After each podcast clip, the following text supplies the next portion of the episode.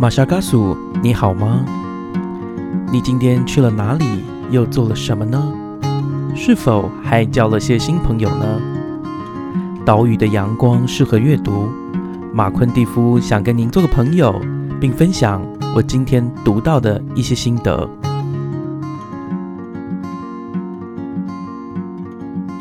你有没有觉得，在生活当中最大的阻力，往往来自于那些非常微小的事情？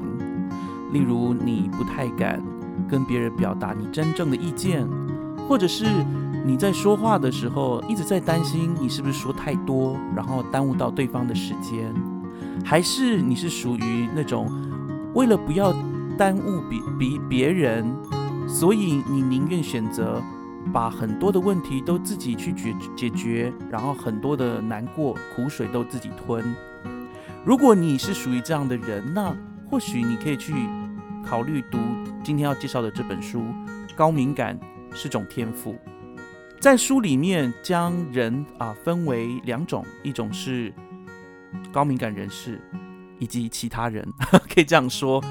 呃，按照这个心理学的研究，呃，全部的人哈，五分之一可以被划分为高敏感人士，而其他五分之四不是。那高敏感人士为什么要被分别出来呢？原因是因为传统上把人分为外向跟内向，并不足以去正确的描述某些人的一个情性格或者性情。然后在书里面有提到，在一九九六年的时候，伊莲艾荣博士他把人区分为高度敏感型和积极进取型两种。高敏感的人士其实常常遭受不当的低度评价，呃，不知道各位有没有听过了哈？就是你或者你自己会使用，就说哎，我觉得这个人好压抑，他好爱操心，他真的有一点神经质哦，他都会感觉得到这个高敏感。如果我们不知道，其实有些人他就是有这样的特质啊，这五分之一的人类哈，我们常常用负面的标签去贴贴他们，而去呃忘了呢去关心他们。我觉得这个是这本书我觉得很特别的地方，就是说，确实哦，在台湾这个社会哈，我自己常常觉得说，有人如果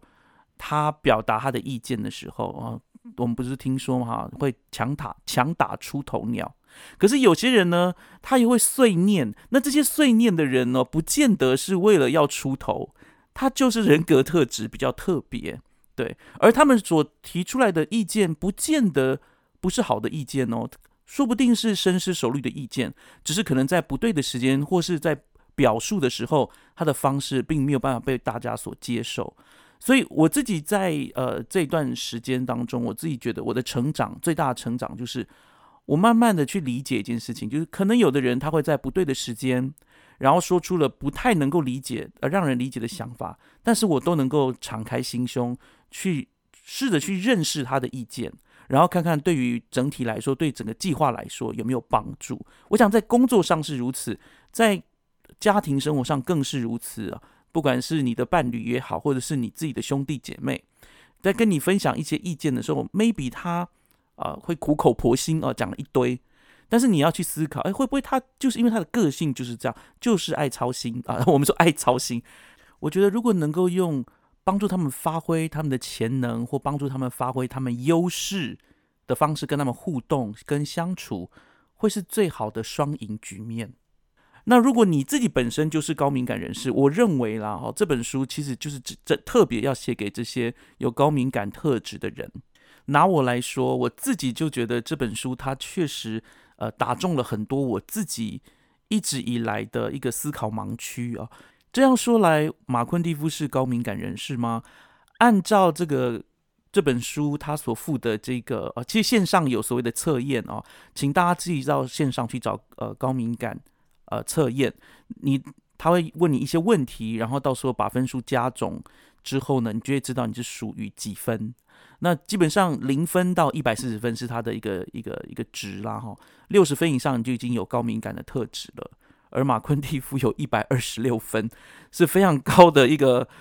高敏感特特质的人。那我在我的身边当中也有看到有人就呃读了这本书，然后他就很很直接的说，对，其实我就是高敏感族群。后来我就发现，哎，真的也就是跟高敏就是。跟高敏感族群或者有高敏感特质的人，在跟他们交往或者在跟他们一起工作的时候，因为你了解他们可能的想法，或者是他们的呃他们的初衷是什么，他们从哪里发出那些想法，你就比较能够了解怎么样跟他们合作。对，然后你也不用担心会对他们心理造成什么样的负担，因为现在我们在讲求的是心理健康的时代，对吧？每个人都要去调养自己的心，所以我自己觉得啊，身为 自己本人也是一个高敏感族群的我，我就发现读这本书为我的生活带来非常大的一个帮助。怎么说呢？我举一个例子好了，我在没有了解到自己是高敏感人士的时候呢，我。最讨厌做的一件事情就是去吵醒别人，呃，例如说在上课好了，例如说我们在上课的时候，可能有一个人他在睡觉，在你旁边睡觉还打呼，各位有不知道有没有这样经验？你会去把他摇醒吗？可你会觉得说啊，跟你无关，可是事实上他就是可能打呼很大声，你都已经吵到你一般上课状态，你会去吵醒他吗？那马昆蒂夫我自己了哈，就是最怕就是吵醒别人，所以在很多的情况底下哈，看到人家打瞌睡啊或干嘛，呃，或者在办正事的时候他在打瞌睡，我都会不忍把他叫醒。可是我的心里有一个感觉告诉我，我应该要把他叫醒才对，所以我不敢去叫醒他，只是纯粹是因为我呃不喜欢被人家吵醒的感觉，对，就是心中会有很多的一个纠结在，这也是高敏感人士一个很。呃，很特殊的一个特质啦，就是说他在做一个事情之前，他就会思考很久，然后在心中有很多的小剧场啊，在那边去演练啊。如果说我以我刚刚说的，把隔壁的同学叫起来这件事情，我可能就要演练说，诶，他醒来之后，我要怎么跟他说？为什么我要打扰他的美梦？还有就是，如果说他起来或又继续睡，那我要怎么办啊？或者是老师如果等一下跟我说，诶。你那个旁边的人睡觉，你怎么没有摇醒他？我又要怎么回应？所以你看，这个就是高敏感的人士里面有各式各样的剧本啊，应对的剧本。那我们现在讲那么多哦，我现在想要先讲一下，在书里面提到的，其实高敏感是一种天赋，里面他有提到，其实高敏感族群有很多的优点哦。我喜欢这本书的一个编排，他没有先讲哦这些问题是什么，因为其实，在书的后半段是有谈到针对高敏感呃。有这样特质的人哈，这个族群其实他们在生活当中会遭到一些阻碍。那要怎么样解决这些阻碍？后面有谈。那我喜欢的是他先讲高敏感族群有什么样的优点，我呢就把它称为高敏感族的超能力好了哈。但是这个超能力呢又有所谓的副作用，因为在书里面是把呃优点跟缺点分开来谈。我的话，我觉得我想要就是把它并成，这样的话大家可以更清楚架构。这个超呃这个呃高敏感人士的一个一个一个一个状况哈，其中一个超能力，第一个超能力就是他们可以同时吸收多项的资讯，这个部分很特别哦。像我觉得那个呃，不知道大家有没有读过那个 Sherlock Holmes 啊，就是福尔摩斯，他就是这样的人，然后他可以同时他在跟你握手的时候，他突然就会马上注意到你的肩膀有没有。呃，上面有头皮屑，或者是刚刚有下雨，然后你的肩膀淋雨，头发没有淋到雨等等，这些呃呃高敏感人士哦，非常的呃善于去接受这种不同的资讯。然而我刚刚说了，这个超能力也有一个弱点，就是很容易就是获得太多的资讯而感到疲乏或是疲累啊，这是一个。第二个部分呢，就是他的超能力就是。能够辨别声音或者是声呃气味的细微差别，像我有一个朋友，他的鼻子非常的好，是一个厚皮塞。那厚皮塞有好处啊，例如说他在呃原野的时候，他就说啊，这青草的味道好香哦，花好香什么的。可是对于臭的味道，他也是非常的敏锐。所以呢，只要有人呢，呃，有什么烟味啦，或者其他的味道、汗味等等，他都无法，他会坐立难安。各位知道吗？就如果今天他跟这样的呃有身上有味道的人在同一个地方工作，他会坐立难安，感觉非常痛苦。这也就是呃我刚说了，虽然是超能力，但是它的副作用就是它会让他心神不宁。好，因为太敏感了，所以他的注意力很容易被这些呃呃枝微末节的东西啊所所吸引。再来，第三个超能力是能够缓慢、深入且多元的思考。第四个是。行事谨慎、危机处理能力强。为什么我要把这两个一起讲呢？就是说，缓慢多元思考，就是说，高敏感人士他在思考时候，他不是只有单向度的，他会方方面面都考虑，所以基本上是呃想的非常透彻的时候，他才会去行动。所以后面说行事谨慎，然后危机处理能力强。为什么会说危机处理能力强？因为高敏感人士他常常在做一个行动之前，他都先想了想好了好多的剧本啊。以刚呃，我刚刚有提到嘛，就是在。呃，就是在上课的时候，如果隔壁有人睡觉，那你要怎么去处理这些事情？好，还有就是，如果你要跟老板讲一个提案，你怕老板不喜欢你，所以你可能在跟老板讲这个提案之前，你心中要想，哎，怎么样才可以说服他？哦，在所以说，这个危机处理能力或者是呃办事能力是会很缜密，比一般人来说更缜密。对，但是呢，也有副作用。我刚说了，每个超能力都有副作用。并不是每个人都喜欢你，就是慢慢的想事情。我们在这个呃，可以说资本主义社会里面呢，我们很长，我们就是要快，要马上满足对方，对吧？所以你的老板可能要你马上给他一个答案的时候，哇，这个时候对于高敏感族群来说就变得很困难哦，因为他就觉得我要想清楚我才会说话。像我真的就是如此哦，常常在。呃，别人在谈一个议题的时候，我可能要一个小时，我才有办法给一个答案。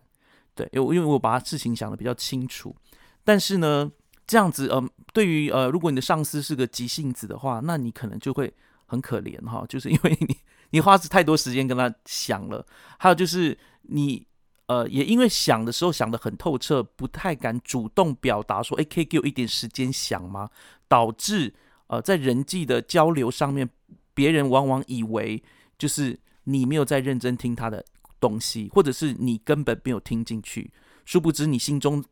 小剧场比比那个问你的人还要多哈。再来就是高敏感族群有什么超能力呢？具有高度的同理心，很会替别人着想。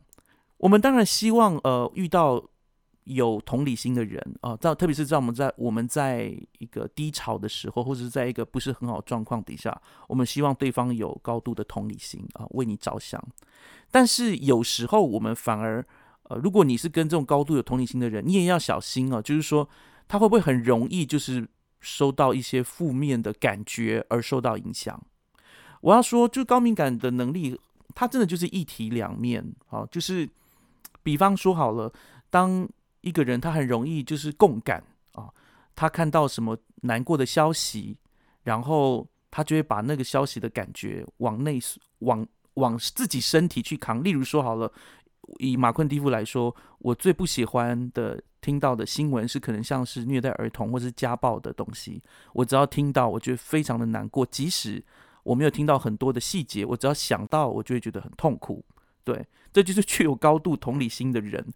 必须要承担的这个，我跟你讲，一个痛苦哈，就是好像它就发生在你身上一样。可能有的人会觉得，呃，没没没没关系啊，就只是听啊，就听这些东西，就把它当着一个译文去听。可是对于高敏感族而言，他无法，因为他别人的痛就痛在他身上，别人受的伤或难过，他自己就要经历一次，这是非常痛苦的事情啊！我一直讲痛苦，痛苦，我很担心我们的听众当中，呃，有不少高敏感人士，可能就光是听到痛苦就觉得哦，好痛苦这样子。呃，再来哦，就是说，我觉得这一点确实，呃，也会影响到我们跟别人的一个互动啊，就是同理心的部分，有时候很难对人家生气。可是遭遇到不公平的事情的时候，也很难对人家生气，因为你可能就觉得说啊，老板可能突然骂了你一顿，但你知道说啊，因为他跟他太太今天吵架，你就饶了他，对。可是你，可是这样长久以以来，呃，以往的话，会不会你就容易变成职场霸凌的对象呢？因为老板就是要发脾气，知道说骂你最好，因为其他的同事可能还会反，就是在情绪上面直接给他立即的一个反应，而你不会。那他，你知道人就是这样子哈，会。柿子挑软的吃啊，然后人呢挑弱小的去攻击，所以有高度同理心，它的背面啊，就是它的副作用就是这样。再来，诚实有责任感，高敏感族群的一个特别的一个特质就是他们诚实而且很有责任感，呃，所以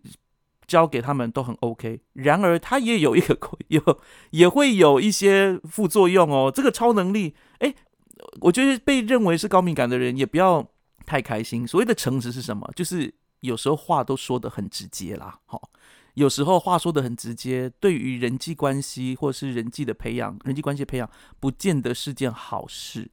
好，可是当当下你都感觉说，哎，我就是要把这些说出来，要不然我会忘记哦。对我而言是这样，我就很怕会忘记。然后我的我的心思就，我刚刚已经花了那么多的时间在想那么多的剧本，我现在终于觉得我可以讲了，我就不管不了那么多了。这样子有时候是这个状态。那可是说了之后呢，诶，别人不见得会接受，而且因为很诚实、有责任感的关系，有时候会沦于啰嗦啊，这个也是一个问题嘛，对吧？因为你有责任感嘛，你就说不行，我一定有我有责任，我要跟你讲清楚，跟你讲清楚。可是说不殊不知，要接受你意见的人哦。他不见得能够接受这个，或是他希望的是个简短的答案就好了啊。因为毕竟这已经说了嘛，这个世界迟钝的是这个五文字字是迟钝的人嘛，对吧？这迟迟钝的人，他只要简单的答案，你就告诉我有或没有，好或不好，就不要这边跟我讲一大堆申论题。可能这就是我们要跟啊高敏感人士要跟这个社会去呃学习，跟他们互动哈。再来，他们呃高敏感族群的第七个超能力呢，就是。想象力丰富，拥有丰富的精神生活，这一点我觉得我呃我我就我知道每个人都不太一样了哈。这个在我来说，我确实觉得我好像 确实可以如此诶。像很多人呢，其实有些人他们是很怕放假的。就是叔本华有说一句话，我觉得很有趣哦。这个话说的非常好，所以我就把它记下来了。他说：“人一直在抱怨自己没有时间，但是一旦给他们完全的时间的时候，他们又不知道做什么。”这是一般的人，可是对于高敏感族群的人而言不一样哦，他就会想到很多事情要去做，喜欢种花、养花、养鱼，又或是其他的呃一个兴趣，他都可以找到时间去做。喜欢阅读啊等等的，所以基本上如果你喜欢呃，你想要在生活上更有趣的话，你可以找就是这种呃高敏高敏感族群的人去问问他们的意见。他们或许会给你很多的建议，因为我刚呃在书里面有提到，就是就他们很会去想各种的状况，对吧？所以搞不好你要出游的时候，连雨备雨天备案都想好了。对，跟这样的人一起出去，要到哪一站要吃什么哦，然后你在呃一点到点的移动当中，你会看到什么？高敏感的人可能都会帮你想到。我我我有认识这样的人哦，就是跟他出去，好像就是我觉得。他不去做那个导游，或者是去做这个旅游业，真的太可惜了。因为他所呃所安排的东西是如此的细腻，哈，连搭什么车，你想要看怎么看，他都想好好的。但是呢，刚刚也提到哈，就是有副作用啊。因为有丰富的精神生活，想象力很丰富，很多时候呢，遇到问题的时候，很多的痛苦都是脑补的。例如说，老板跟你讲一句话，说：“哎，怎么东西都还没有交给我？中午之前交给我。”可是对于这个高敏感族群的人，就想说：“哎呀，完了，我老板已经我已经被拉黑了，就是老板应该不太喜欢我了。他已经觉得，他一定觉得我是个拖延鬼，所以他才跟我讲说，中午十二点告诉我，他故意给我一个时间，让我知道，就是我平常都一直在拖延，就是可能老板只不过是因为他可能下午急着要去报告另外的东西。”所以他希望你中午先给他，可是对于高敏感族群的人而言，他认为 老板对他已经有一个先天上的一个一个意见，甚至成见或刻板印象。所以大家可以更了解，就是高敏感族群啊，有这些超能力以及这些超能力随之而来的副作用吗？有趣的是呢，高敏感族群除了他们能力所带来的这个原罪啊，就是说它的副作用以外呢，高敏感族群其实还有一些。常见的心理问题啊，就是呃抽丝剥茧之后发现高敏感族群，因为他们的性呃就是他们的怎么讲呢特质啊，导致呢他们常常在心中有以下几点问题，主要可以归类为四大点啊。第一个就是对自我要求非常的高，常常被自己所设定的原则所绑绑绑死。那简单的说就是。因为自己有很多的理想形象啊，就是我应该应该怎么做，我应该怎么做。高敏感族群常常是这样的，我应该要这样做，我应该要那样做。他们常常在话语里面常常讲，我应该这样，应该那样。所以呢，很容易被这些应该的想法所束缚，达不到的时候又非常的难过，非常怕达不到这样子。至于为什么会有这样的一个？惧怕呢，在这边是提到是说，因为高敏感族群认为自己不努力，别人就不会喜欢自己；还有另外一方面，是因为他们自尊心比较低落，所以他们必须要更优秀。在书里面有提到，这个解决这样的问题的解方，其实就是下定决心要展现本来的自己。例如说，他提到的一个案例，就是说，呃，有一个人，他每次呢，对职场上所有的人都小心翼翼，可是呢。他隔壁的那个同事每次讲话讲电话都好大声，会影响到他。刚刚已经说了嘛，他们这个超能力之一就是听力特别好哈，很容易受到这种影响。那他那一天呢，就是非常的挣扎，不知道怎么样说比较好。结果等到说了以后呢，他发现其实他的同事也能够接受他的一个抱怨啊，可以讲应该应该说一个呃的的意见啊，所以后来也愿意改变，所以他就觉得哦，原来做自己这么好，所以。呃，对于呃高敏感人士来说，其实就是去踏出那一步，然后跟别人表达你真实的感受，并不是错的。你必须有时候要降低一下你的标准。那在这里所指的标准，当然就是指所谓不断取悦别人、讨好别人啊，做好做满这种标准，你就降低一点。你偶尔不需要那么取悦别人，也不需要那么讨好他人。再来呢？高敏感族群的第二个，呃，他们的心理容易有的问题，就是容易受到罪恶感与良心的苛责。为什么我觉得这个要特别提到啊？就是说，在书里面，我认为他提出来的解方非常好，他帮助我们先去了解一件事情，就是有些责任是你的能力所不及的，然后这样的责任，你不需要为他而感受到罪恶感。但是你能力所及的，你当然需要啊。你能力所及，然后你又犯了错，你当然需要适度的罪恶感哦。这是你真心对待自己所要付出的代价啊。你真心面对，那要怎么样去消除这样的就羞耻感呢？在书里面有提到，其实高敏感的人是他如果有羞耻的感觉到羞耻的时候，他的反应比较是会退缩的。他没有办法，因为他而且他比较没有办法马上回应别人的提问。有些人会就是他跳出竞争，如果这是一个竞争关系，甚至的更会表现出比他人更容易感到疲累。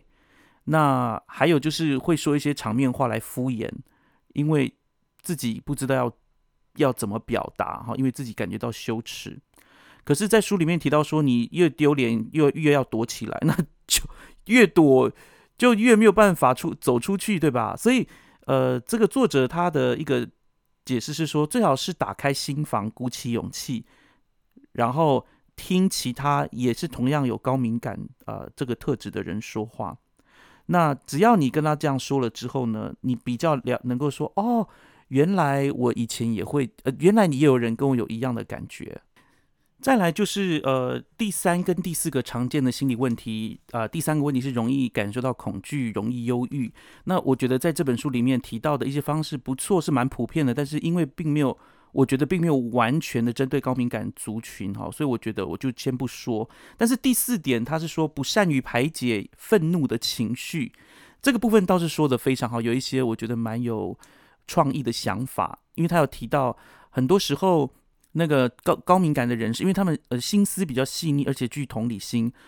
任何的愤怒或争吵，很容易就是会引起他们心中非常不舒服的感觉。说真的，像我自己是个高敏感人士，我只要在我的社群媒体上面看到我的朋友去放一些谩骂政治的新闻，不管是哪一方骂哪一方，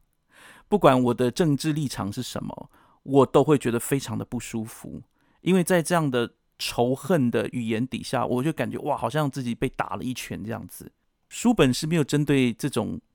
情况来做反应了。不过我自己的话，就是那就不去看它 就好了，就是不干不净嘛，哈，就眼不见为净。不善争吵的这个呃高敏感人士，其实他们大部分的做法都是退让，好，会一直退。那在书里面也讲到一点，我觉得很有趣哦，就是说，虽然在吵架的时候，他看起来好像都是居于下风，但是如果这个论争、这个争论可以久一点的话，你会发现，其实大部分都是高敏感人士会赢，因为为什么呢？你给他多一点的时间去想，把事情想好，诶，事情事实上问题就解决了，然后他心中不好的感觉也可以顺势发发发挥出来，呃。针对高敏感人士哦，就是说，我们知道市面上啊，就是说这个世界会告诉我们说，哎，既然你愤怒，你就要生气呀，怎么可以不生气啊？或是你为什么不生气？好像生气就是一个理所当然，而且是唯一健康的呃表表呃表达方式，解决纷争的方法。其中里面就有提到，就是说很多高敏感族群接受了。一些治疗师的建议就是说，好，你每次遇到冲突你就去发脾气，结果呢，事情往往啊，就是这高敏感人士真的去做的时候，发现他其实真的是非常的不舒服。他骂是骂了，但是或者是说他发发脾气了，但是问题并没有解决，那并不符合他的性格，对，反而让他的感受更糟糕。那该怎么办呢？其实就很简单，你其实他就说，高敏感的人士可以勇于说不。甚至像这些专业的意见说不，你不一定要生气发飙，你可以用其他的方式来表达。而且还提到说，高敏感族群如果用身体做出了攻击的行动，反而会让自己更更更生气。所以，与其勉强自己生气，不如就依照的老路子去想想看，怎么样去排解这个紧张的情绪，才是真正能够帮到高敏感人士的方法。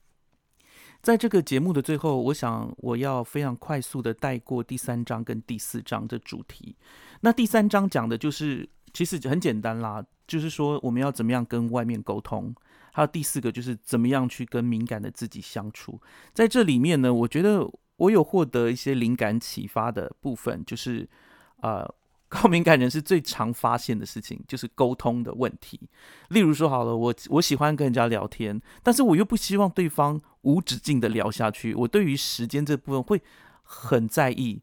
呃，我不知道各位有没有这样的经验啦，哈，就是说，呃，你很喜你很喜欢你的朋友，请他他们请他们来你家做客，可是呢，他们如果做超过一定的时间，maybe 三四个小时，从中餐聊到晚餐。我不知道 有没有人有这样的困扰过，就是说，哎，怎么那么久？那我该怎么办啊？这个这种这种时间上的东西很容易困扰高敏感人士，所以在与外沟通的这一章啊，第三章有提到说，你不妨就先明确传达说，什么时候要休息，什么时候要结束，这样子你就可以在对方了解彼此有了解的情况底下，然后。去进行这个活动，或者是进行这个交易，不然的话，你心中一直在意，其实你也很难开心。再来，其实我觉得这个东西也不只是给呃高敏感人士，我认为一般 就是因为你你的朋友不一定那么敏感，对吧？对时间不一定那么敏感哦，可能对金钱或者是对于付出不是那么敏感。不管是哪种层面的，预先说清楚，对大家都有好处。然后再来呢是。必须要适度的休息啊！沟通的时候不要一直单方面发言。我觉得做播客有一个有趣的事情，就是播客就是一直单方面的说话。但是我在平常说话的时候，也是会发现一件事情，就是哦，确实哦，就像刚刚说的，因为我们很负责任啊，高高敏感的人很负责任，他会把一个想法讲得很透彻，他才会觉得可以安心。可是我们在一般来说的话，我们要有接，对吧？我们说话的时候要一来一往啊，这才是交流嘛，对吧？所以在里面他要提供一些方式，让大家就是让高敏感人士特别留意一下，就是你的沟通方式啊。再来就是，啊连教养孩子都有提到。呃，我觉得另另外一个很很有趣的事情就是，呃，必须要区分深度沟通跟表层沟通。就像我刚说，我觉得那个真的是。负责模为了要负责，所以很多时候交浅言深，大家知道吗？就是你跟他交情可能没那么好，或者是对方根本也没什么想要真的听你的意见，只是讲一个话题啊，不妨呢就赶快结束那个话题吧啊，不要那么认真的谈每一个话题，要不然就会聊不聊不完。我自己常常聊天就是这样，我我呃我跟一些朋友好，特别是好朋友，一聊就是一两个小时，我觉得哇，真的是。对于呃，我平常是很少 在跟人家聊天，一聊可以聊两个小时，我也是觉得很服了自己。我看了这本书之后，就会了解说，哦，好，下一次我跟他们聊，就是，哎，我们就聊三十分钟。最后，我觉得在这本书里面有一个概念，其实有帮到我，就是如果你是高敏感人士的话，你自己要知道，你需要避免过度刺激，不管是意见的过度刺激，或者是声光的过度刺激。你自己可以选择什么东西要进入到你的眼里、你的耳里，甚至闻啊，也是一样，就是很特别哦。就是因为高敏感人士很敏感，五感非常敏感，所以反而让他处在一种放空的状态的时候是最舒服的。这也是为什么很多高敏感人士在 party 里面，可能对他而言最最棒的一个地方就是没有人的地方。要不然就是因为呃，我自己也是如此。高身为高敏感人士，很容易在呃派对里面感觉到疲乏。为什么？因为太多东太多人了，你要记你要去处理那些四面八方来的声声音也好，影像也好，那些刺激，所以很容易就感觉到累，然后没有办法去有高品质的一个一个一个一个互动。但是。呃，我书里面我刚刚一开始有讲嘛，哈，三成的人是属于外向型的这个高敏感人士，在人群中他反而哦，他反而就是可以有比较好的表现，但是大部分啊，百分之七十的高敏感人士反而是需要停止过度刺激。所以呢，如果听众你们呃各位听友你们自己